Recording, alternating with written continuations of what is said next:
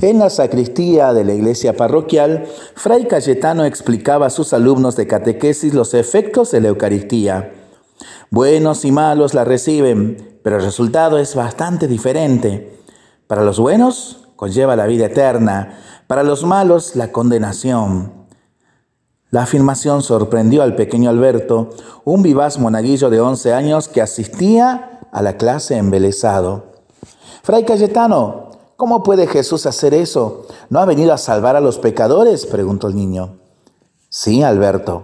El Señor tiene mucha alegría en darse como alimento a los que lo aman, aunque estén llenos de flaquezas y defectos.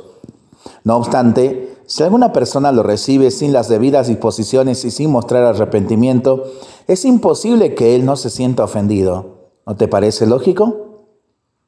Sonaron las campanas del ángelus y el religioso terminó la clase. Los alumnos se despidieron del piadoso fraile y salieron charlando muy animados. Alberto, sin embargo, andaba en silencio, perplejo con lo que acababa de oír. ¿Cómo es posible que Dios, tan misericordioso y bondadoso, al entrar en el alma de un pecador no produzca buenos efectos? Iba pensando todavía en ese asunto cuando llegó a su casa y se encontró a su hermano mayor, Andrés, discutiendo otra vez con su mujer. Esta era una mujer muy piadosa, rezaba el rosario y comulgaba todos los días con fervor. No se podía decir lo mismo de Andrés, que nunca rezaba. Raras veces se acercaba a los sacramentos y, si las circunstancias lo obligaban a asistir a misa, comulgaba sin haber confesado ante los graves pecados que cometía. Al contemplar esa triste escena, Alberto se acordó de las palabras que acababa de oír y pensó, Así que cuando Andrés va a comulgar sin arrepentimiento, Jesús es terriblemente ofendido. Tengo que hacer algo. Si mi hermano se convirtiera, qué alegría le daría al Señor. Desde ese mismo día, Alberto se puso a rezar para que una gracia tocara el corazón de Andrés y cayera en sí. También empezó a ofrecer pequeños sacrificios por su conversión sin decírselo a nadie. Pero el tiempo transcurría y el joven no daba señales de arrepentimiento. Al contrario, Parecía más empedernido en el mal. Los meses fueron pasando y se acercaba la solemnidad de Corpus Christi. Toda la ciudad comenzó a prepararse para decorar con alfombras, flores y tejidos las calles por donde pasaría el Santísimo Sacramento. Fray Cayetano llamó a Alberto para que le ayudara en la ceremonia como monaguillo y tuvo que dedicar varias tardes a ensayar. Por fin llegó el gran día. La Santa Misa, seguida de la procesión eucarística, sería por la mañana. Alberto se vistió de monaguillo y acompañó a sus padres hasta la iglesia. Andrés se negaba a ir solo. Solo prometió, ante los insistentes ruegos de su madre, que se asomaría a la montaña, a la ventana, perdón, y haría una profunda inclinación cuando pasara la custodia. Alberto redobló sus oraciones y le pidió a Jesús ardientemente que ese mismo día le diera a su hermano una gracia de entera transformación.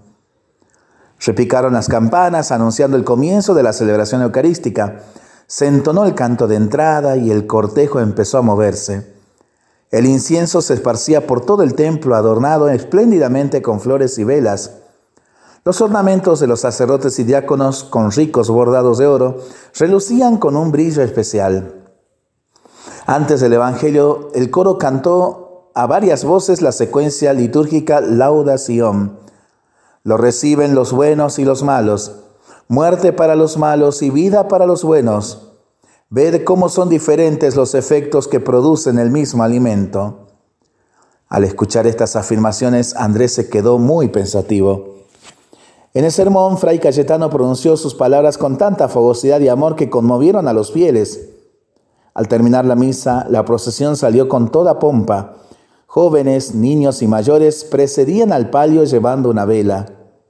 La ceremonia terminó y el pueblo se dispersaba saludándose con entusiasmo. Solamente uno parecía triste, Alberto.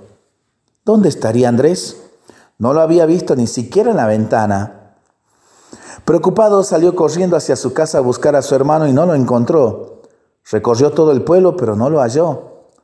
Finalmente volvió a la iglesia y ya vacía, y lo vio arrodillado en el último banco con la cara bañada en lágrimas. Al sentir la presencia de Alberto, Andrés se volvió e intentó hablar. Solo unas palabras salieron de sus labios entrecortadas con sollozos. Soy un miserable. Una vez que se tranquilizó un poco, le contó lo ocurrido.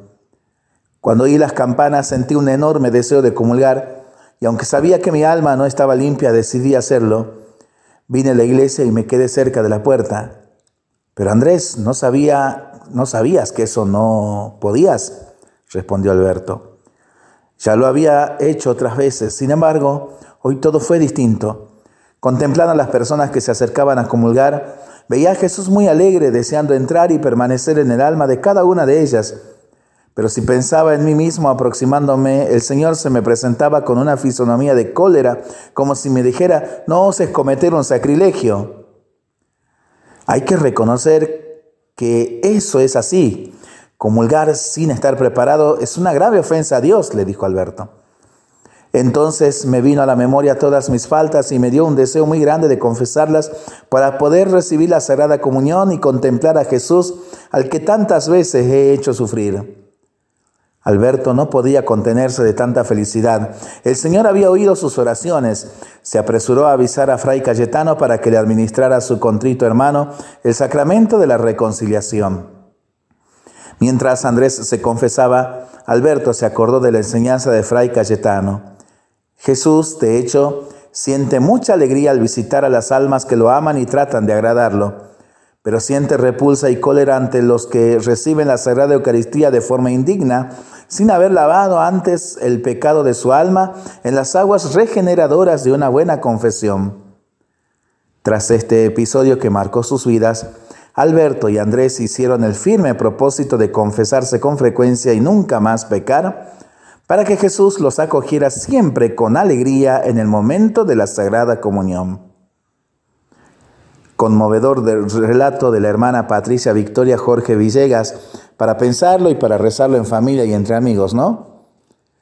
Mientras lo hacemos, pedimos al Señor su bendición para este día y para esta semana que iniciamos.